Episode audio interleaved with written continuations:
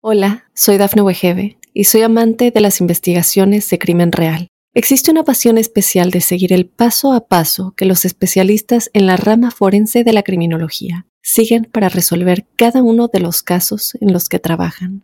Si tú, como yo, eres una de las personas que encuentran fascinante escuchar este tipo de investigaciones, te invito a escuchar el podcast Trazos Criminales con la experta en perfilación criminal, Laura Quiñones Orquiza en tu plataforma de audio favorita.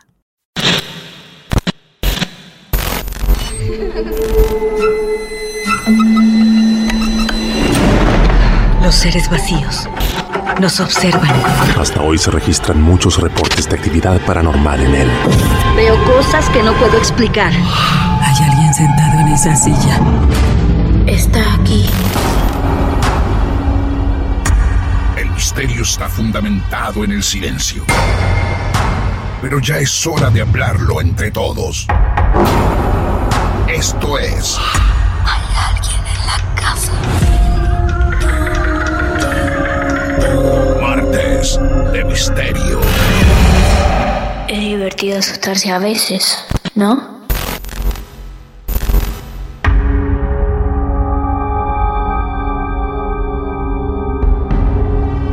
Hola, buenas noches. ¿Cómo les va?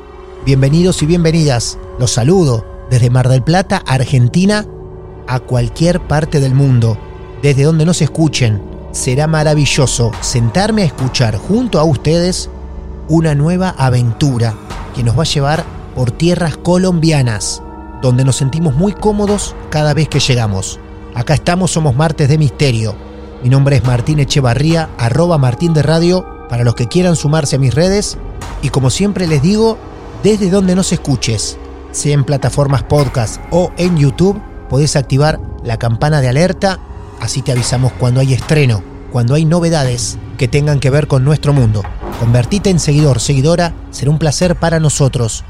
Hoy hay dos personas que se aman hace unos años y que increíblemente el destino paranormal ha decidido unirlos dos personas que no solamente sellaron su amor alguna vez en sus vidas, sino que ahora sellan este pacto de contarnos todo en Martes de Misterio.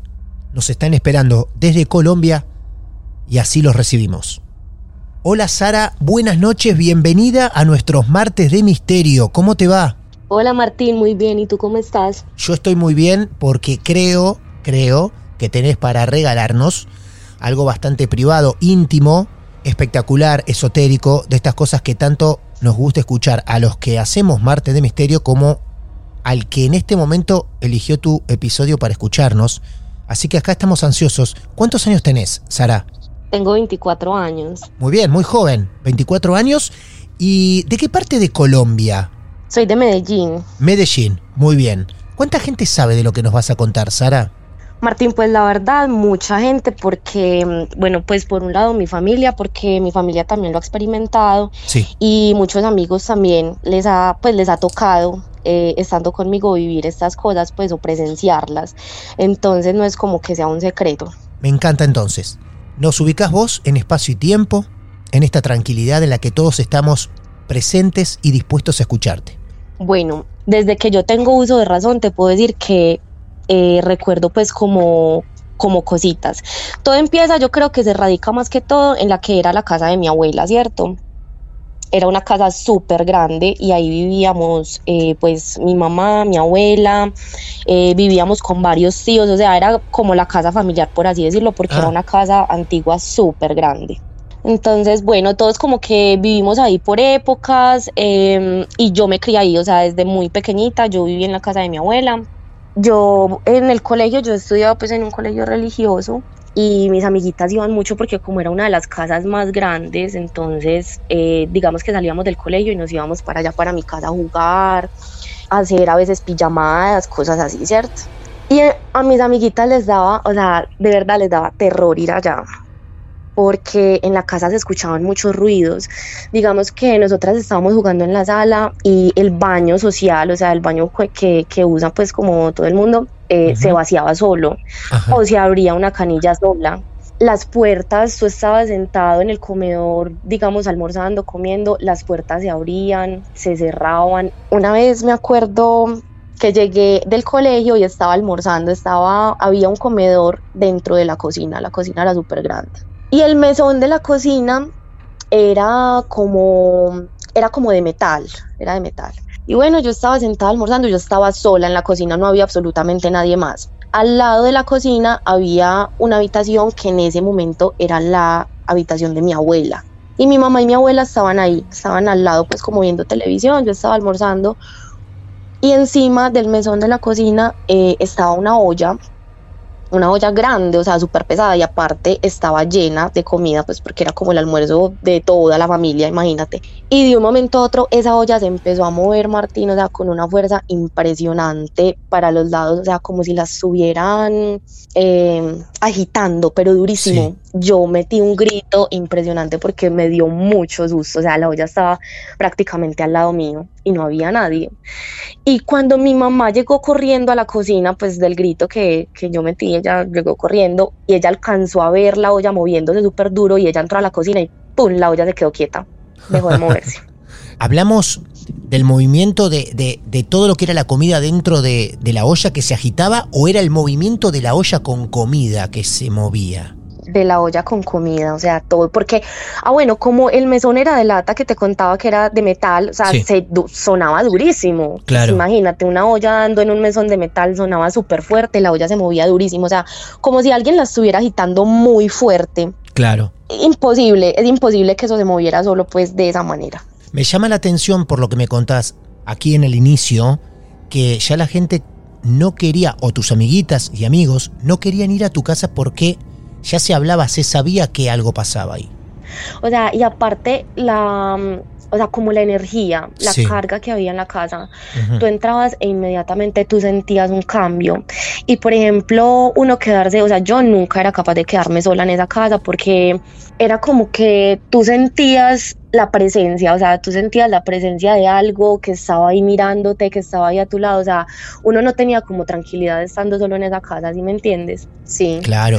me Bueno, voy- sí. aparte, aparte de eso, es que mm, en la casa falleció mucha gente, familiares míos, ¿cierto? Ajá, ah, Entonces, que ahí es a lo que voy. Imagínate que mm, tres tíos, o sea, en, en total en mi familia son ocho, ocho tíos, ¿cierto? sí. De esos ocho tíos, mataron a tres tíos, ¿cierto? A ellos tres los mataron mm, viviendo, o sea, ellos vivían allá en la casa en el momento en que los mataron. E inclusive a uno lo mataron en la puerta de la casa. Ah, tremendo. Eso fue un diciembre, sí, eso fue un diciembre, inclusive pues estaban festejando, estaba toda la familia reunida. Él llegó, él iba a entrar, él en ese momento pues estaba por fuera y cuando iba a entrar a la casa o sea, estaba metiendo la llave para abrir la puerta y bueno, le metieron un tiro. Él quedó muerto ahí en la puerta de la casa. Él estaba súper joven, él tenía 21 años cuando lo mataron. Bueno, la energía de él era como muy fuerte. Imagínate que él ocupaba, pues en el momento en que a él lo mataron, ocupaba el cuarto principal de la casa, el cuarto más grande. Y ese cuarto tenía mm, un, un baño que era súper grande, era súper grande, tenía una bañera enorme y los closets eran en madera, en madera, eran closets antiguos. Y mira que él, él no, él, o sea, él era cero religioso. E inclusive creo que era más bien como, como ateo, ¿cierto? Y en, en, la, en el closet de él, él tallaba como con, con cuchillas, tallaba cosas en la, en la madera del closet.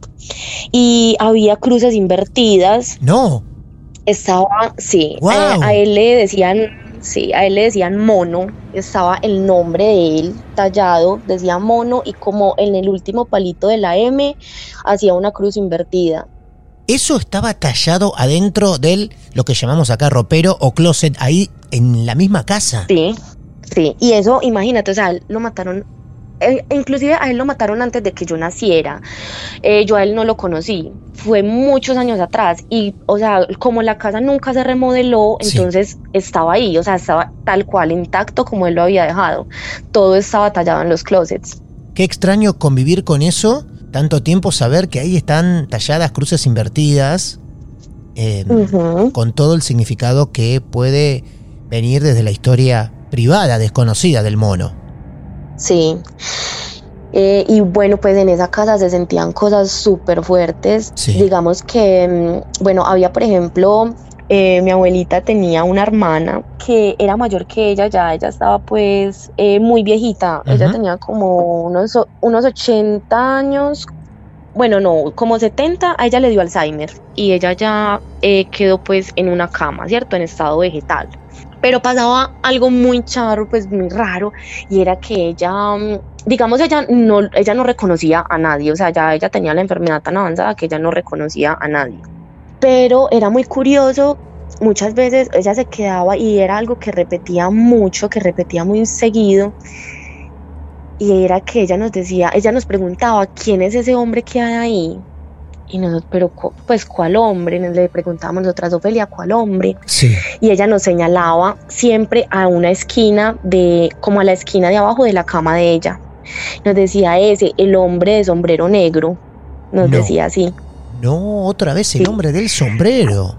Era súper raro porque pues obviamente no, nosotras ni veíamos nada. Entonces pues la verdad eso siempre se nos hizo como muy raro. Bueno, allá en la casa también había, porque era una casa antigua como te conté al inicio, las lámparas de la casa, la casa es de un techo súper alto. Entonces las lámparas son de esas de cristales que cuelgan pues así que son súper grandes, súper bonitas. Y muchas veces, Martín, o sea, tú eras tranquila viendo televisión o en el computador haciendo un trabajo, cualquier cosa, y las lámparas se empezaban a mover, pero con una fuerza como si alguien se estuviera colgando de ellas. Era impresionante. Sí.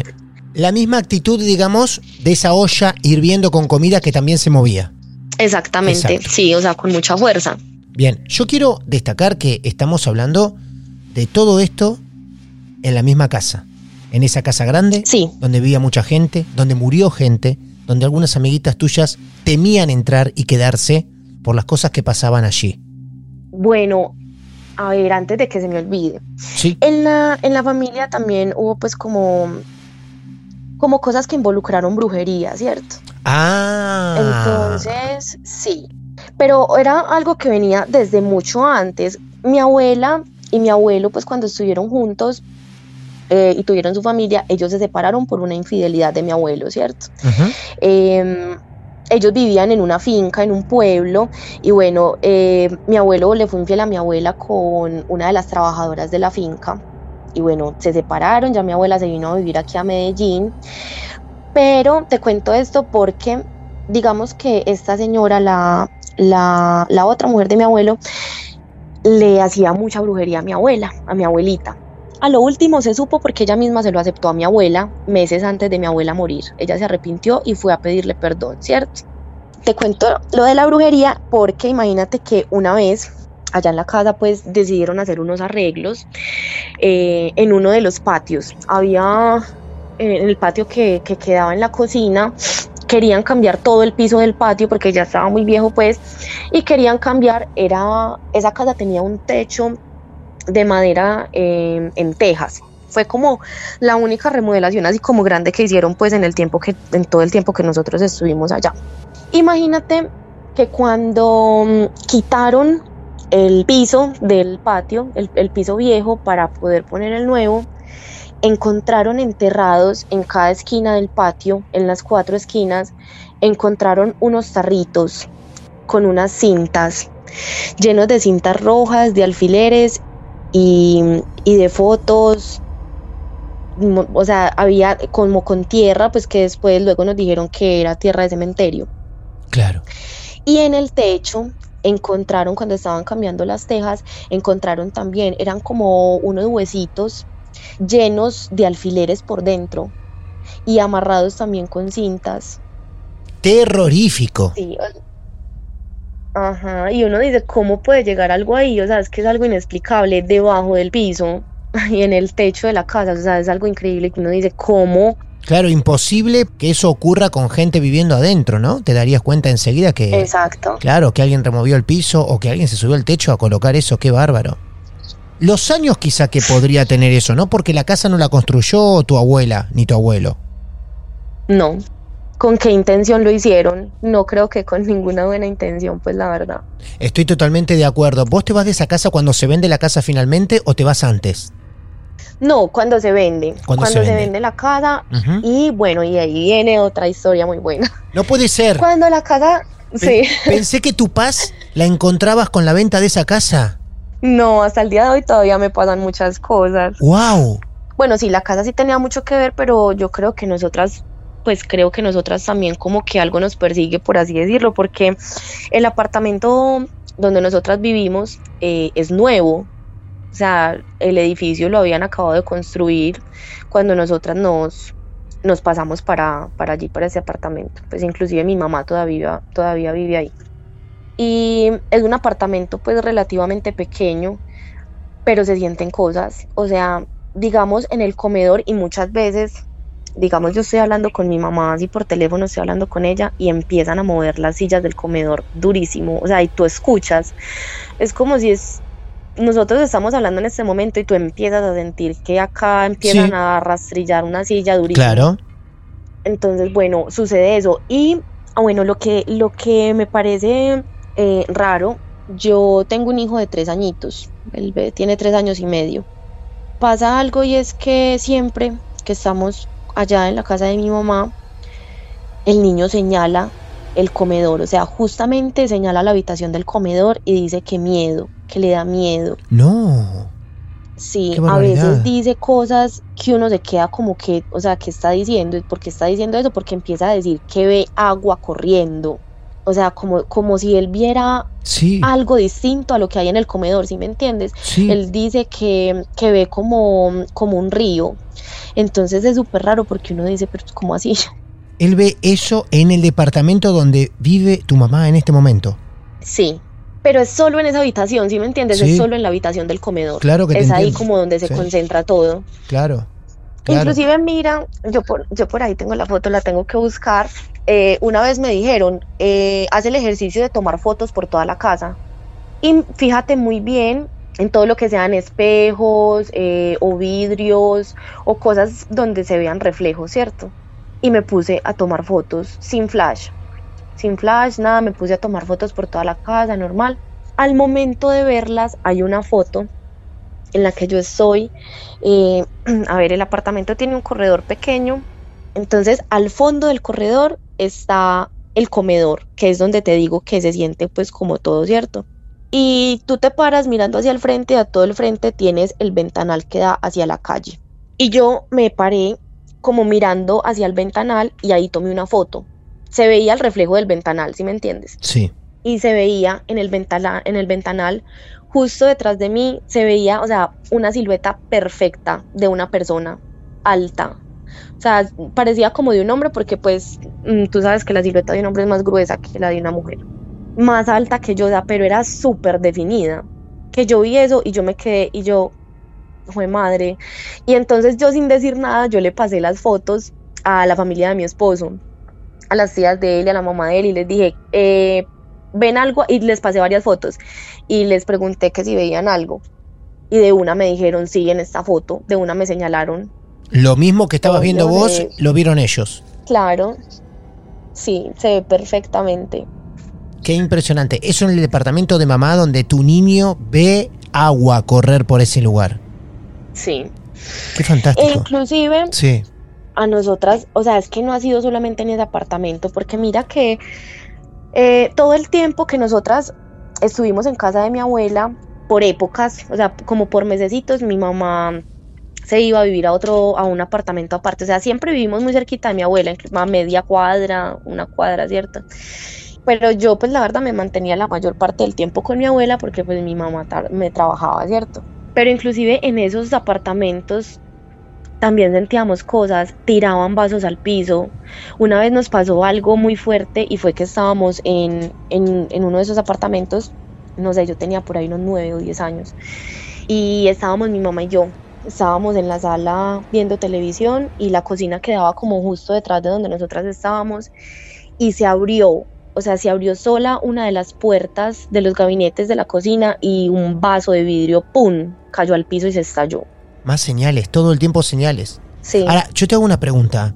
Cuando vos le mandás esa foto a la familia de tu esposo, eh. ¿ellos qué dicen?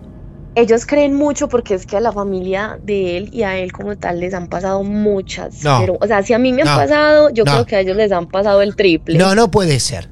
No, no puede ser. Sara, por favor, salimos de la casa. Continuamos con hechos paranormales en el departamento de tu mamá que involucran también a tu nene. Y vos me decís que el hombre, el papá del niño, ¿es? Sí, El padre de ese niño. Ese amor con el que vos decidiste, elegiste construir una familia, me está diciendo que él también vive cosas. sí, y súper fuertes también desde muy pequeño. Pero no puede ser. también. Como que el destino haya unido eso. Es impresionante. ¿Cómo se llama él? Camilo. Camilo. ¿Y él sabe que estamos llevando adelante esta charla? Sí, claro, él está aquí al lado mío. Ok, perfecto. Es hermoso esto. Yo la verdad que invitaría a Camilo a que sea parte de este momento junto a vos, ya que el destino los unió, que también los una en Martes de Misterio. Sería muy bueno escucharlo a él también, Sara. ¿Cuánto hace que están Sí. juntos? Hace seis años. Seis años. ¿Y cuántos años tiene él? Él tiene 29. 29. Bien, más o menos estamos hablando, más o menos aproximadamente, que a ustedes dos, durante 20 años aproximadamente, le fueron pasando cosas sin conocerse. Y después de 20 años, ahí se cruzaron. Te lo voy a robar un rato a Camilo, si me lo permitís. ¿Puede ser? Claro que sí. Listo, claro que sí, Martín, ya te lo paso. Perfecto. Un beso grande. Hola Martín, buenas noches, ¿cómo estás? Querido Camilo, ¿cómo estás? Muy bien, ¿y tú? Un placer. Yo bien porque no soy el marido de Sara. Si no estaría muy preocupado. Pero tampoco soy tu marido porque si no también estaría preocupado. o tu pareja. ¡Wow! Dios mío. Y todavía no nos contaste nada. Pero me asombra mucho que vos también de chico hayas vivido cosas y que así el azar los haya unido. Te pregunto esto así de forma privada porque me genera, me genera mucha intriga y creo que mucha gente se lo debe preguntar. ¿Cómo se conocieron ustedes? ¿Dónde? ¿En medio de un exorcismo? Eh, no, bueno, eh, fue más bien como por redes sociales, teníamos también como amigos en común. claro. Ella estaba buscando gente como para un proyecto fotográfico. De ahí, digamos que supimos de la existencia, pues, de ambos. Cada uno tenía, estaba como con alguien, entonces, digamos que no nos vimos como con otros ojos, por así decir. Un tiempo después nos reencontramos, estábamos solos y se empezaron, pues, como a las cosas entre los dos. Y ya, ahí vamos, ya llevamos seis años. Seis años, un niño en el medio y tantas historias por detrás. ¿Vos también podés decirnos que desde pequeño vivías cosas extrañas? Sí, bastantes, incluso también pues como de adulto me han pasado muchísimas cosas, ¿En la actualidad? sí, bastantes. Y eh, yo soy una persona muy perceptiva y muy receptiva en cuanto a lo paranormal, energías y ese tipo de cosas. Y muchas veces cuando escucho su programa eh, empiezan a, a suceder cosas extrañas en la casa, escuchar ruidos, me tocan la puerta de la habitación estando solo. Vos estás eh, escuchando... o- Pará, pará, quiero detenerme en ese momento, no me lo puedo perder. Vos estás escuchando solo, en tu habitación, en tu casa, Martes de Misterio, y sentís que te golpean la puerta de la habitación. Incluso una vez estaba, estaba en la habitación, yo cierro pues como la puerta por costumbre escuché un silbido dentro de la casa. Yo me asusté porque yo, se me entraron los ladrones y se están comunicando con silbidos, algo así, pues me imaginé de todo. Cuando de un momento a otro, puff, escucho un, o sea, que le meten un, un golpe fuerte a la puerta. Y yo de una la abro, como bueno, ¿qué, qué pasa? ¿Quién es? que Y no, absolutamente nadie, la puerta cerrada, con seguro, todo muy normal. Ah, bueno, yo estaba con mi bebé en ese instante. Incluso mi bebé se despertó del, del golpe de la puerta. Intenso entonces. estaba dormido. sí, es que yo casi todas las noches me acuesto pues escuchándolos.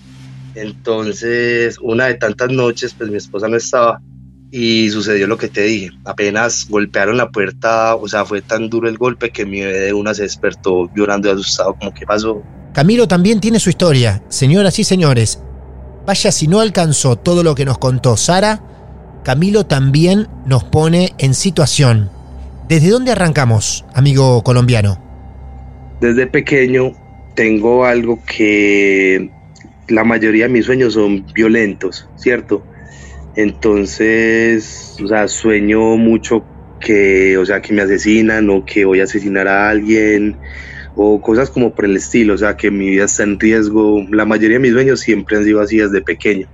En uno de tantos sueños extraños y violentos, yo soñé que estaba en una cuadra que era en un barrio donde vivía, que era en un barrio donde yo vivía antes y era donde yo pues mantenía ya con mis amigos y eso. En fin, soñé que estaba fuera pues como de un negocio y que habían dos policías y que le fui como a robar el arma a un policía y que se la robé y que le disparé pues a los dos policías, que bueno, toda la gente salió corriendo súper asustada, excepto una persona que estaba adentro del negocio que me estaba mirando, era una mujer, me acuerdo muy bien de ella, era blanca, de contextura mediana gruesa, cabello grueso, ondulado, castaño oscuro. Eh, era muy blanca, tenía labios rojos y tenía un suéter como tejido en crochet. O sea, alcancé a ver demasiados detalles en un sueño, cosa que es pues muy teso que uno vea pues como tantos detalles. Uno ve como las siluetas o las cosas como rosas y más uno recordarla pues recordar a la persona pues así. En todo caso yo vi a esa persona y me estaba mirando, no tenía ninguna expresión como tal, pero la mirada en sí era una mirada como turbia, oscura, era una mirada muy fuerte, tanto así que yo en el sueño no soporté la mirada de esa persona y le disparé. En fin, el sueño transcurrió, que yo salí corriendo, que me estaba buscando la policía, súper extraño, bueno, en fin. Y eh, recuérdalo ese sueño para lo que te voy a contar enseguida. Bueno, ya el otro día me desperté normal. Como era algo muy normal, muy rutinario, no se lo conté absolutamente a nadie. O sea, solo yo sabía pues como ese sueño. Bueno, en fin, eh, pasaron los días, pasaban cosas muy extrañas. Una vez yo estaba dormido y me sonó el teléfono, aproximadamente a las 3 de la mañana, el celular. Yo me levanto todo dormido y muy asustado porque pues una llamada a esa hora, uno piensa como lo peor, ¿no? Pasó algo malo, alguien murió. Yo ni siquiera miré quién, sino que yo cogí el celular súper dormido, contesté, aló, y escucho una voz que me dice, te voy a llevar. Así como demoníaca y yo, ¿qué? ¿Aló? Pensé que era una broma. Cuando miro el celular no había ninguna llamada. Entonces en ese instante se despertó pues la persona con la que yo estaba y me preguntó, ¿quién te está llamando a esa hora? Pues como es muy raro, ¿quién te llama a esa hora? ¿Una mujer o qué? Yo no, pues no me, no me explico porque no hay como un registro de llamada. Miré el registro de llamada y la última llamada era una llamada que me había hecho mi mamá como a las 8 de la noche. Y, o sea, no fue que yo lo soñé porque la persona pues que está conmigo también escuchó el celular, también escuchó que yo contesté y todo. Entonces, en esa misma semana, eh, yo estaba en la habitación y me dirigí hacia la cocina por algo. Y cuando volví mi habitación, en el corredor, pues hay otras dos habitaciones más. Y en una de esas habitaciones eh, las puertas que tenía antes tenían como unas ventanitas pequeñas que estaban un poquito como altas. Cuando yo me devuelvo para mi habitación, alguien me dice por una ventanita esas que te, quiero matar. Así, o sea, lo escuché así súper claro. O sea, no fue como que el viento susurró y me pareció escucharlo, sino que fue súper claro, así, te quiero matar. Y yo, uy, qué, qué fuerte eso. La voz entonces es muy similar a la que escuchaste por el teléfono. Sí, era una voz así como, como demoníaca. Te pregunto un segundo ahí. ¿Qué edad tenías aproximadamente en ese momento? Aproximadamente unos 23 años. Por esos días llamaron a una persona que pues trabaja como con los ángeles y con ese tipo pues como energías buenas como para ver qué estaba sucediendo en esta casa. Entonces llegó la persona y llegó como con una amiga, una compañera, no sé, en todo caso la otra persona también tenía pues como, como su don, como su especialidad. Cuando un momento a otro le dio por hablar y dijo, mira, está acá. Cuando la otra persona volteó y miró y después miró a mis amigos y dijo, aquí está la persona que está causando todo esto. Y la escribió y fue la persona con la que soñé, eh, con la mujer con la que soñé. No. O sea, detalladamente como yo la vi. Resulta que... Qué impresionante, qué impresionante. ¿Resulta que qué? Era una bruja. ¿Era una bruja? La persona dijo que era, pues dijo que era una bruja, le dijo a mis, a mis amigos que era una bruja. Me quedé totalmente paralizado. No, ¿qué te parece? Por supuesto, es una locura. ¿Cuánto tiempo antes habías soñado vos con esta mujer más o menos? Pocos días. Yo creo que ni una semana había pasado. Se te presentó en, en los sueños, digamos, y una semana más tarde aproximadamente te confirman que es ella, sin vos siquiera decirle nada a nadie. Exactamente, sí, sin nadie saber pues cómo es ese sueño. ¿Esto ocurría en qué casa, Camilo? Aquí mismo en el, en el apartamento donde vivo actualmente. No, ¿a dónde estás ahora? Sí, Ah, por Dios. ya pues de ahí como para, digamos, solucionar eso, me tocó llamar a un cura para que hiciera, digamos, como un exorcismo a la casa, pues por así decirlo, como una limpieza, una liberación. La verdad, pues desde eso no se volvió a presentar algo así, digamos, como ese tipo de energía. Aunque pues a lo largo de los años, no sé si será por yo ser como tan perceptivo con todo eso o como dicen por ahí, tengo mi fantasma propio. Porque, o sea, siempre, siempre se me han, pues, me han pasado muchas cosas así paranormales. Y Camilo, ahora te pregunto, con todo lo que vos viviste, con todas tus sensaciones, con las de tu compañera Sara también, ¿qué cosas les han tocado vivir ahora, en estos días o en estos últimos meses? Si todavía les siguen tocando vivir cosas, si entre ustedes se ayudan también. Fíjate que en ese momento escuchamos como, como un ruido y no estamos seguros si fue la ventana de la cocina. ¿Cuándo? ¿Ahora, en este Eh, momento? Pues sí, es como si la hubieran tocado y nosotros vivimos en un piso 20 y es imposible que alguien la toque. Wow. ¿Así viven todo el tiempo? ¿Rodeados de ruidos, de sospechas, de cosas por el estilo? La verdad sí, es como muy común, es muy como, es como algo cotidiano Claro. en, en nosotros- en nuestras vidas. Me voy a quedar con tu frase cuando me contaste y dijiste que la gente te decía que vos tenías tus propios fantasmas. Me voy a quedar con esa frase para darle el título a esta historia, Nuestros propios fantasmas, los de ustedes dos. Porque la verdad, años y años acompañándolos, ¿eh? Ah, bueno, bueno, te voy a contar desde pequeño. Sí. Eh, por ejemplo, yo jugaba con mi papá. A mi papá lo asesinaron cuando yo estaba pequeño y aproximadamente cuando yo tenía tres años, él se me aparecía, yo jugaba con él, hablaba con él. Y yo, inocente, pues yo a esa edad no entendía muy bien pues como lo que era la muerte y eso. Y pues sí, es también algo muy extraño. Una vez también salí con mi mamá y yo lo vi en un techo. Ya, y mi papá, y mi mamá veía un- una paloma. ¿Vos tenías cuántos años cuando tu papá lo asesinan? Aproximadamente 10 meses. O sea, vos no podés tener un recuerdo real y certero de tu papá con haberle visto la cara Correcto. durante 10 meses nada más. Entonces pasaron los Correcto. años y cuando ya hablabas y caminabas y salías por ahí, vos jugabas con tu papá y decías que era tu papá. Bueno, te voy a contar más o menos cómo, cómo sucedió. Dale. Mi mamá estaba como en las escalas, era una casa de tres pisos. Y yo, pues, estaba en el segundo piso, que era mi habitación. Yo estaba jugando, mi mamá estaba en las escalas, estaba en las escalas, pero estaba entre el primero y el segundo piso. Estaba como en la mitad de las escalas, estaba sentada haciendo algo. Y yo estaba jugando cuando yo me acuerdo muy bien que yo sentí como un ruido y yo vi que del tercer piso bajó alguien. Y era mi papá pues yo no sé, yo no sé pues cómo sabía que era él, yo solo sé que, que el bajo, él era gigante, él era altísimo, él medía como 1,80, 1,90. Yo me acuerdo que se sentó en el piso y se puso a jugar conmigo y a hablarme. La verdad no recuerdo pues como muy a detalle como que hablamos y eso, pero eh, sí tengo pues como ciertos recuerdos de, de toda esa escena. Entonces, pues como estábamos jugando y estábamos hablando, mi mamá me llamó y me dijo, Camilo, ¿qué haces? ¿Con quién estás hablando? Y yo, con mi papá. Yo, ¿cómo así que con su papá? Yo, sí, con mi papá, está acá conmigo. Mi mamá, pues, ¿y cómo es su papá? Y yo lo escribí. Yo le dije, es muy alto, es así, es así. Dije, pues que hablaba muy grueso y mi mamá quedó pues como paralizada del susto. Realmente nos contaste cosas muy inquietantes con la voz o las voces que te hablaban y te amenazaban, por ejemplo, pero esto es emocionante. ¿eh?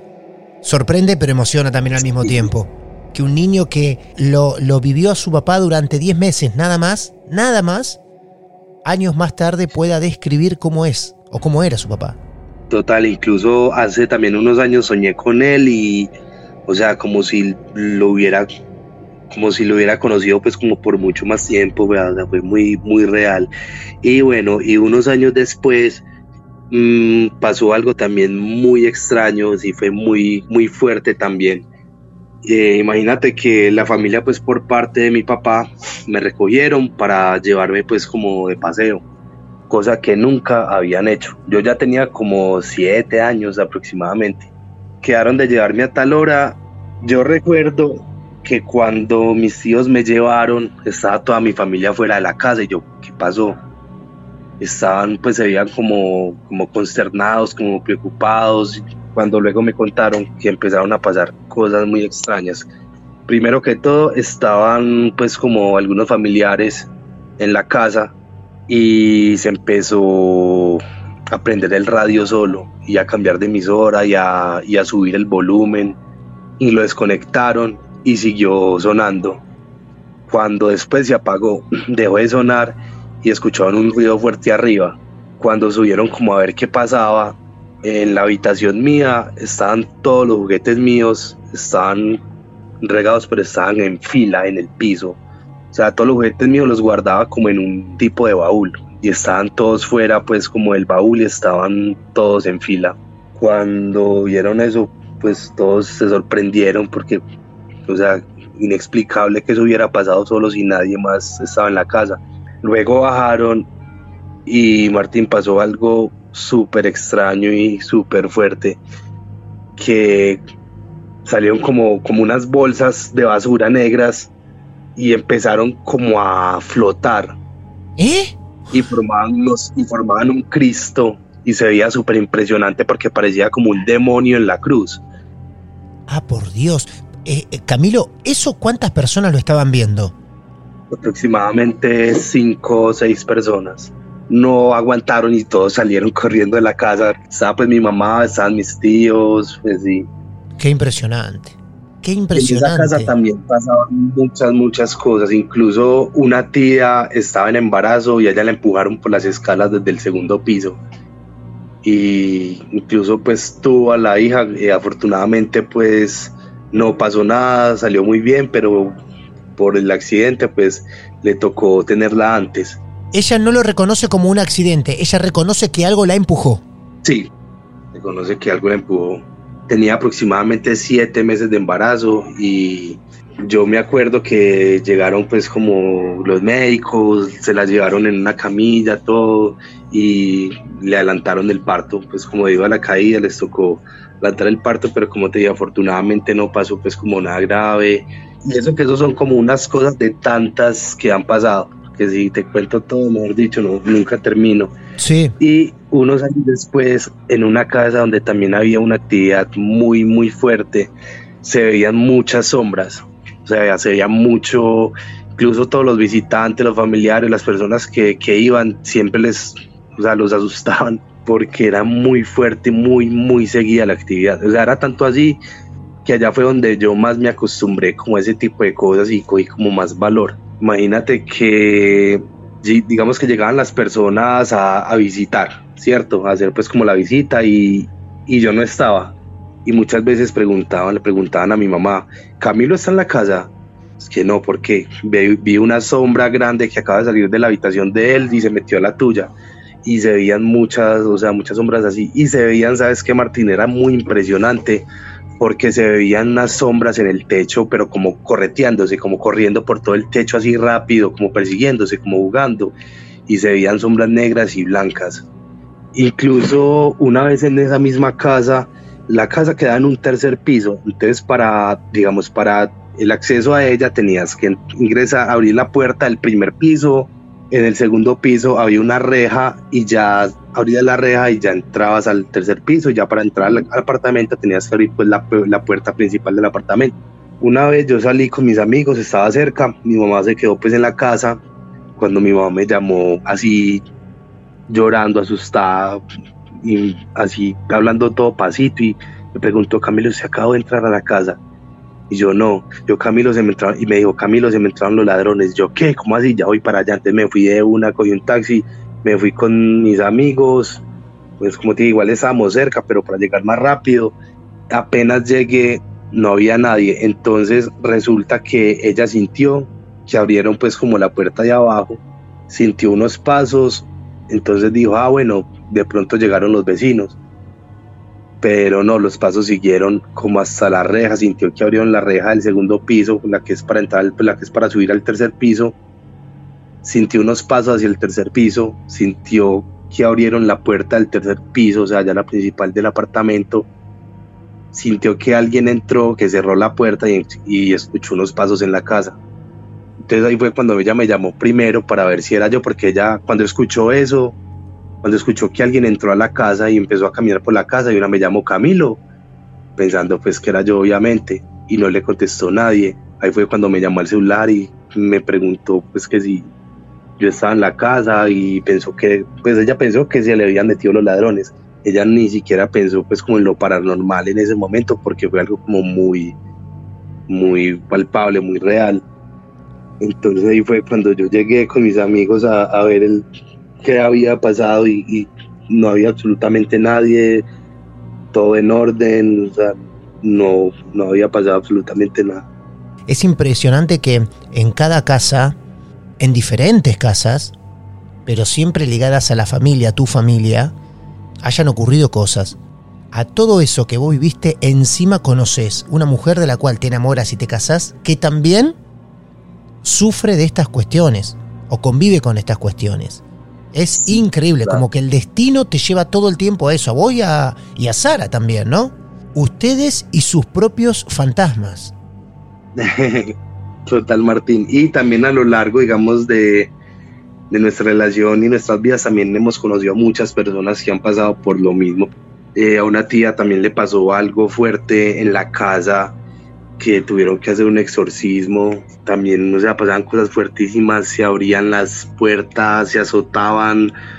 No, eso fue impresionante. Incluso una vez, eh, pues cuando estaban pasando las cosas allá, un padre les dijo que tomaran fotos de, de toda la casa entonces ellos lo hicieron y mirando pues como ya las fotos a ver cómo que había salido, ellos tenían un portarretratos de esos que son digitales, que tú le pones una memoria y tú guardas las fotos que quieres y se van pues mostrando pues como de manera gradual, ¿cierto? Sí. Y en ese portarretratos salió una foto como de una pareja recién casados, pero así como antigua. O sea, como una foto antigua así de sí. recién casados y se les veía la cara como distorsionada, como medio demoníaca y pues lo peor es que en ese momento no estaba ni siquiera encendido el, el portarretratos. Experiencias por todos lados, vaya, qué capítulo, qué capítulo. Nos vamos a llevar con ustedes dos, Camilo. Muchas gracias por prestarte a contar tanto de vos, tanto de tu familia y ha sido un placer realmente escucharte. ¿eh? Igualmente, Martín, placer. Muchas gracias a ustedes por escucharnos. Vuelvo entonces con Sara para despedirla a ella.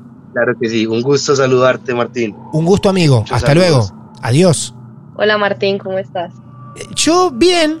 Hermoso todo lo que nos contaste, maravilloso, encaja perfectamente en nuestro mundo y siempre agradeciendo que tengan esta generosidad de compartir cosas tan íntimas y, y que seguramente han influido fuerte en sus vidas. Sí, la verdad sí. La verdad que sí. Sí, okay. muchas veces, muchas veces Martín, eh, he amanecido con, con, arañones, o sea, como si me hubieran aruñado, pero inclusive, pero o sea, cosas fuertes en la espalda, en lugares donde, donde uno mismo no llega, o sea, como ni decir, ay, es que dormida se, se lastimó, no, o sea, cosas fuertes. ¿Eso te ha ocurrido en la casa donde vivís ahora? En la casa de mi mamá, en el apartamento donde ella vive. Ah, ahí, claro ese segundo lugar un tanto raro, maldito también podríamos decir, wow, qué fuerte, porque ya cuando llegamos a la agresión física, la cosa empieza a ser muy preocupante, ¿no?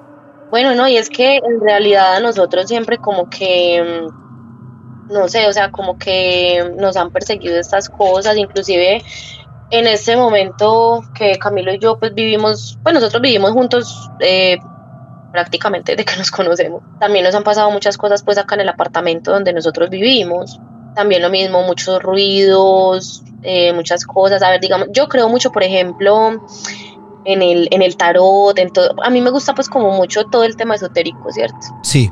Yo tengo una persona que trabaja con los ángeles y ella, eh, pues yo he tenido varias sesiones con ella y, y ella me, me, ha dicho que, por ejemplo, eh, ve, bueno, digamos cuando Camilo y yo nos casamos, a Camilo siempre sí, el, Camilo ha sido como más de respeto por la parte esotérica, entonces las veces que yo tenía como mis encuentros acá con, con esta muchacha que te digo que, que trabaja con Los Ángeles, Camilo, yo le decía, Cami, ¿por qué no aprovechas, hablas, eh, puedes hablar con tu papá o alguna cosa? Y él me decía que no, que no, que no, que él no era capaz, que a él le daba miedo, pues que no.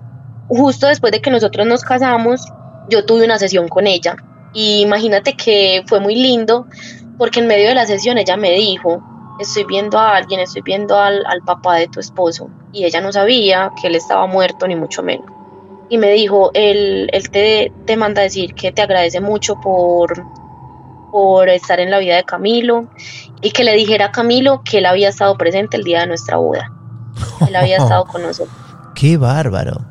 Bueno, te guardaste lo más lindo para el final de tu historia. Está bien cerrar así. Está muy bonito. Después de todo lo que hemos atravesado, con ustedes, te guardaste estos pequeños retazos sentimentales, también paranormales, esotéricos, pero que cierran la historia de otra manera. Y está muy lindo también, Sara, de verdad. Yo les agradezco de corazón toda esta confianza, de verdad, a vos también, y gracias por elegirnos, por decidir contar tu momento, sus momentos en Marte de Misterios. ¿Sí, Sara? Ay, a ti muchas gracias, Martín, por escucharme. Por favor, ha sido un placer escucharte. Te mando un beso enorme. Lo mismo para ti, que estés muy bien. Adiós, hasta luego. Y allí pasaban ellos dos. Uno de estos capítulos en los cuales seguramente van a tener que volver, retroceder un poco, escuchar, anotar de tantas vivencias paranormales extrañas que este matrimonio juntó a lo largo de sus cortos años. Ninguno de los dos supera todavía los 30 años de edad. Tanto vivido desde pequeños para que algo los una y sigan viviendo aún más este mundo llamado Martes de Misterio, completamente esotérico, que no nos deja de sorprender. ¿Cuánto más quedará por contar? Si vos tenés tu historia, te esperamos en redes sociales, arroba Martes de Misterio. Ahí estamos en Instagram, en Facebook, en Twitter.